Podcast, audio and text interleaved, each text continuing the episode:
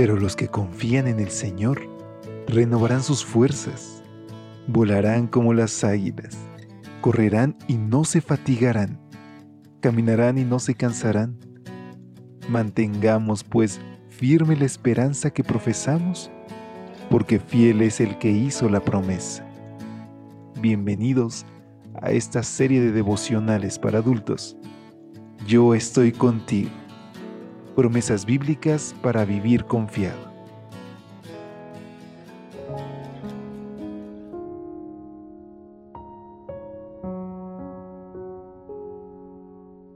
Hola, ¿qué tal? Muy buen día.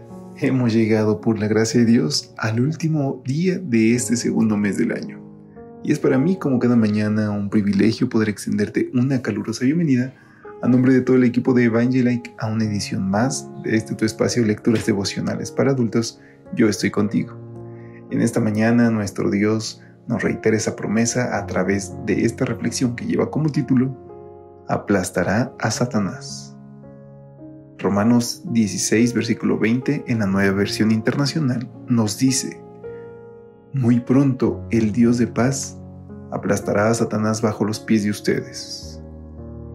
A veces, solemos buscar las razones que nos expliquen por qué nuestra vida está bajo los ataques de los dardos satánicos. Y siempre habrá quien nos presente una lista enorme de razones.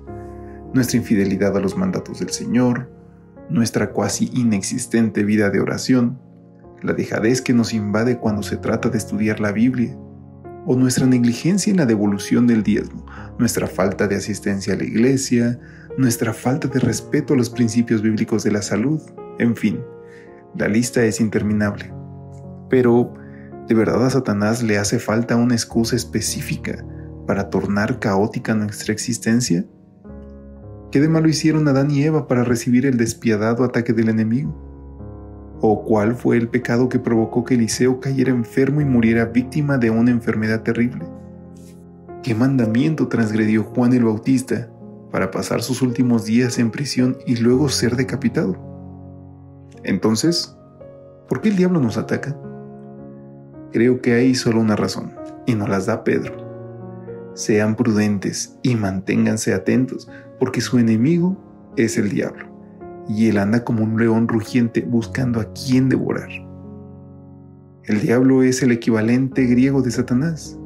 Ambas palabras significan lo mismo, adversario.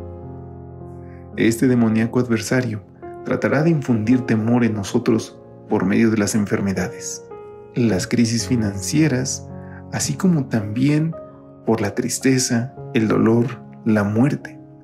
Cada uno de nosotros conoce por experiencia propia la letal embestida de nuestro enemigo. Él nos odia, nos aborrece, detesta vernos felices y por eso no descansa ni un minuto a fin de sumergirnos en la infelicidad. En lugar de preguntarnos por qué nos ataca Satanás, mejor hagamos caso al consejo paulino. Efesios 6:11 nos dice, pónganse toda la armadura de Dios para que puedan hacer frente a las artimañas del diablo. Es la armadura divina la que se fabrica en el cielo, la que nos ayudará a resistir cada embate del enemigo. Para nosotros es esta grandísima y preciosa promesa. Muy pronto el Dios de paz aplastará a Satanás bajo los pies de ustedes. ¿Cuáles son nuestros problemas? ¿Cuál es la situación que nos tiene al borde de la redención? Con independencia de cuál sea, oyemos de alzar la mirada y creer que muy pronto el Señor aplastará al que intenta aplastarnos. Qué bella promesa, queridos amigos, para terminar este mes y para iniciar uno más, porque muchas veces nosotros estamos cansados de luchar contra nuestras propias tentaciones. Y sabes, aquí está la respuesta. Nuestro Dios terminará con el pecado muy pronto. Es por eso que tú y yo debemos de acercarnos a Él. Mientras más cerca estamos de nuestro Salvador, estamos seguros y resguardados.